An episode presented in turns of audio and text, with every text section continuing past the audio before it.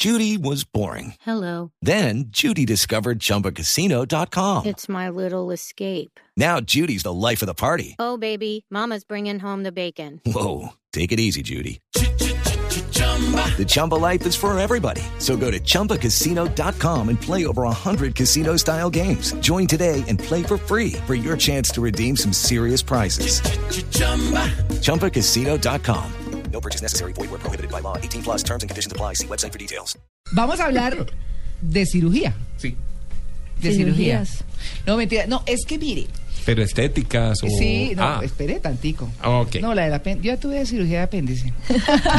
Esa es mi cirugía. Esa es la cirugía que yo tengo. Eh, es que se habla mucho hoy en día del rejuvenecimiento. Ah, Y la gente vive preocupada. Y uno además empieza a ver gente que se hace cirugías, pero se empieza como a desfigurar.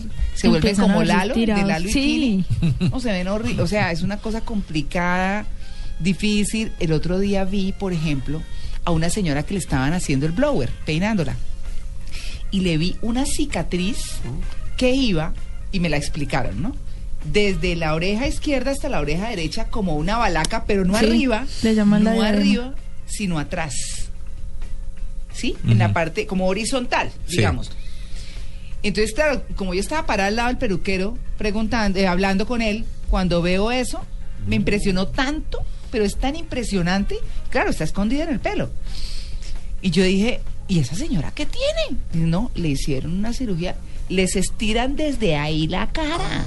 Mm. No, mejor dicho. Yo un día vi una señora que ¿Con estaba barba? tan, no, tan estirada, tan estirada, tan Sí. estirada. Cerraba los ojos y se, se tiraba el pelito. ¿cierto? Porque- horrible. sí, no, pues, se fruncía toda la piel. Cada que pestañaba, Así no vamos a ganar premio. No, no, Simón Bolívar acá no creo que. No, no, no.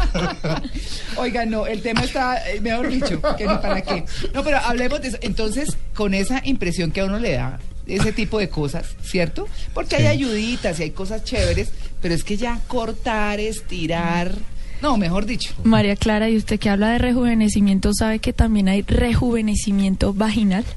No, pero es que eso sí me parece, pues si uno trabaja en películas porno está bien, ¿no? Pero de resto, no, ok. Bueno.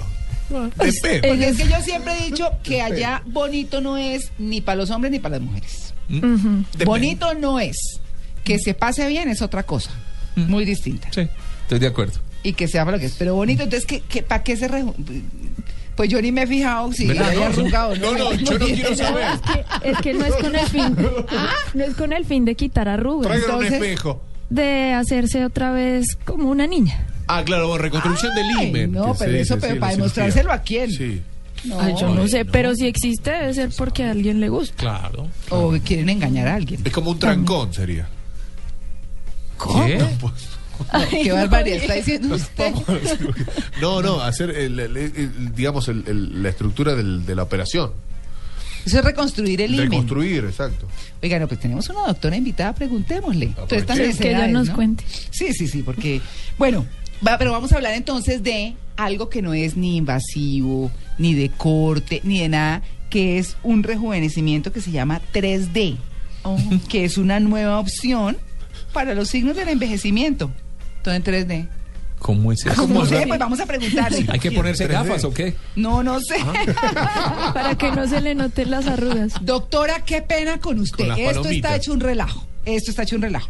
Es la doctora Sandra Patricia Martínez. Ella es médica cirujana de la Universidad Juan N. Corpas y tiene estudios de medicina estética, obesidad y células madre. Doctora Martínez, muy buenos días. Muy buenos días, María Clara, ¿cómo estás? Bien, no, pues aquí qué pena con usted, ¿no? Todas las necesidades que estábamos hablando. Ya estaba oyendo varias versiones realmente del tema, entonces vamos a ver cuáles son las que apoyamos. Muchas gracias por la invitación a tu programa con todo tu equipo de trabajo. Ah, muchas gracias. No, y es ¿no? que cuando va uno a cine a ver una película en 3D, le toca ponerse unas gafas. Con las palomitas. Sí. Sí. Entonces no sé si esto tiene que ver algo con eso. Bueno, tiene algo de relación con la postura de gafas también, y es Sí. que sencillamente, pues con el paso del tiempo, obviamente nuestro rostro va sufriendo una cantidad de modificaciones, manchas, arrugas, flacidez, y otros síntomas que nos perjudican realmente la velocidad de la, de la vitalidad de nuestro rostro. Mm. De ahí que el rejuvenecimiento facial en 3D sea una alternativa, así como decía María Clara, no invasiva, que es una ventaja muy grande. Sí. Eh, realmente aquí lo que hacemos es unir varios tratamientos en forma simultánea ¿Cómo para qué? poderla colocar al paciente según las necesidades de cada rostro. Ah, Cuando hablamos de las gafas que ustedes me dicen, es sencillamente porque uno de esos tratamientos que usamos es el láser, Ah. la aplicación de láser.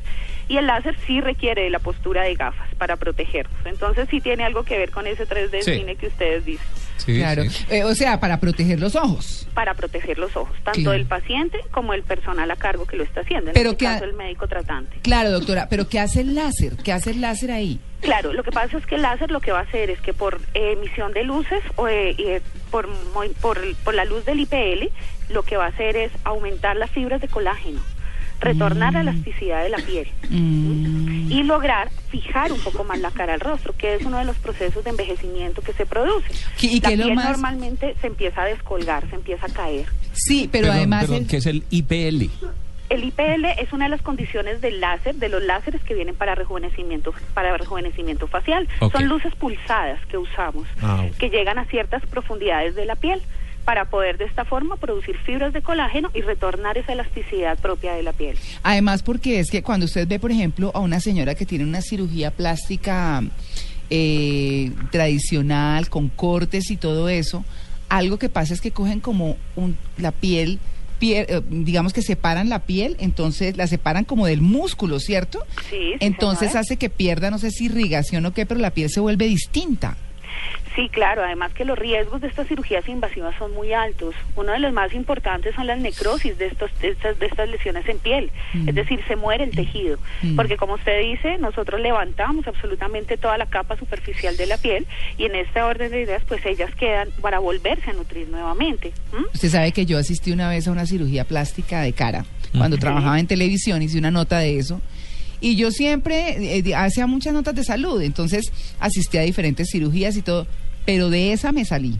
Me parecía absolutamente impresionante cómo el cirujano decía, ven y conoce los músculos de la cara. Sí, claro. Cuando empieza este señor más o menos a voltear al revés la cara, Mm. para separar la piel y mostrar los músculos, yo dije, ¿sabe qué? Yo me salgo.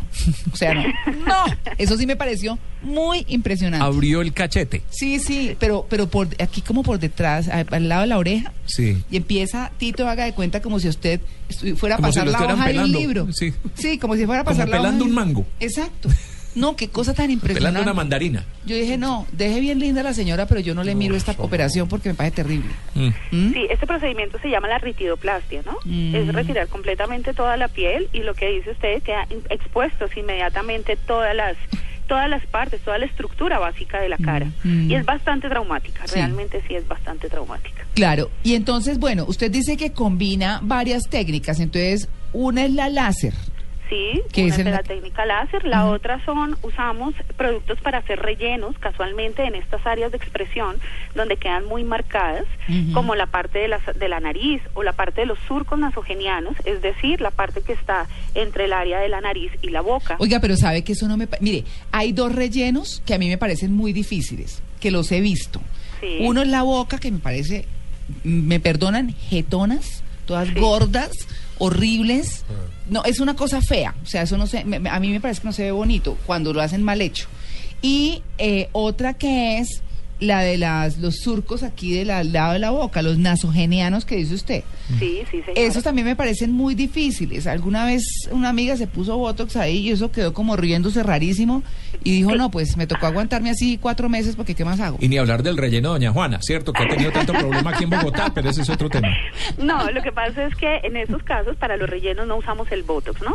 Son dos compuestos, com- do- dos técnicas completamente diferentes. Para los rellenos usamos productos que son reabsorbibles, normalmente usamos el ácido hialurónico, que es el que debemos colocar en estos surcos, que lo que hace es efecto de relleno, como dice. Y lo otro es el Botox, que el Botox lo que hace es paralizar Sí, las fibras musculares de la cara, para evitar esa atenuación de las arrugas. Con respecto a lo que dices, María Clara, pues la boca indiscutiblemente se usa de dos formas el relleno.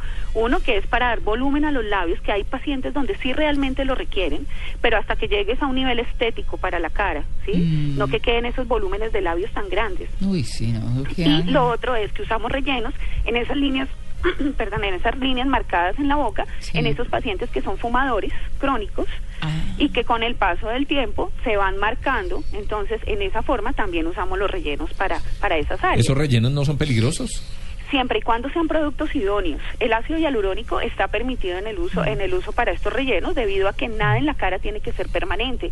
El ácido hialurónico se reabsorbe en un tiempo más o menos de 12 a 16 meses. ¿Y se tiene que volver a, a- Sí. a aplicar el relleno? Sí, después de ese tiempo sí, porque nuestro organismo también produce ácido hialurónico. Al producirlo lo reabsorbe. Ah. El problema es cuando aplicamos productos de relleno que son definitivos, como eh, tenemos el caso de ahora de los biopolímeros, Mm. eh, que ese sí Uy. produce deformidad, migración y cambios de coloración y una cantidad de lesiones irreversibles para la piel. Sí, que esos son, han sido los de los grandes líos estéticos en el país, ¿no? Sí, ese ya se nos ha convertido en un problema social, porque es que no solamente esos esos productos de relleno como el ácido, eh, como el biopolímero lo colocan en la cara, sino también en los glúteos, en las mamas, en la vagina, en las piernas, en todo lado. Claro. Entonces la migración y el efecto destructivo que tienen es muy alto. Pero ¿cómo así? ¿Se ponen eso en la vagina? Sí, se lo colocan. Casualmente pero- lo que ustedes estaban tratando el tema ahora del rejuvenecimiento facial, eh, una de las técnicas que usan eh, personas que no tienen las capacidades para hacerlo, Mm. entonces aplican estos productos en la vagina. Pero eso queda que popocho.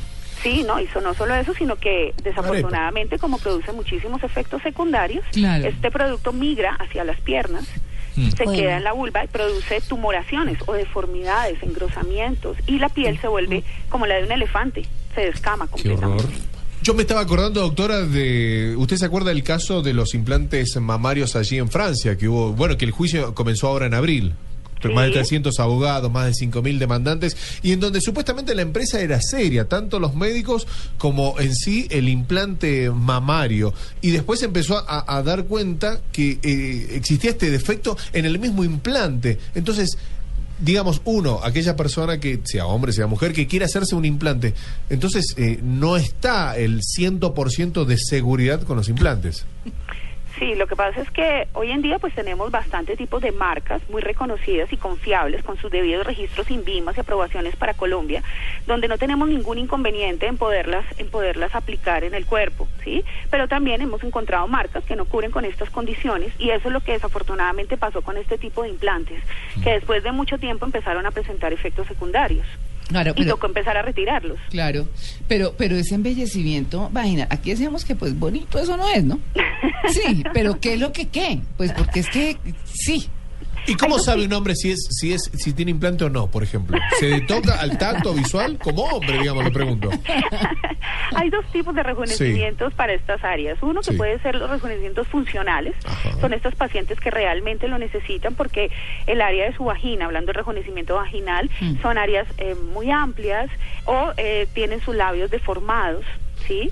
O muy grandes, o son asimétricos, y esto va a proporcionar una serie de irregularidades durante sus relaciones sexuales. En ese caso se pueden, se hace con este fin. Pero también hay pacientes que deciden indiscutiblemente hacerlos por vanidad. Pues Entonces, así como decían, se hace la himenoplastia, se hace estrechez de los conductos vaginales. Claro.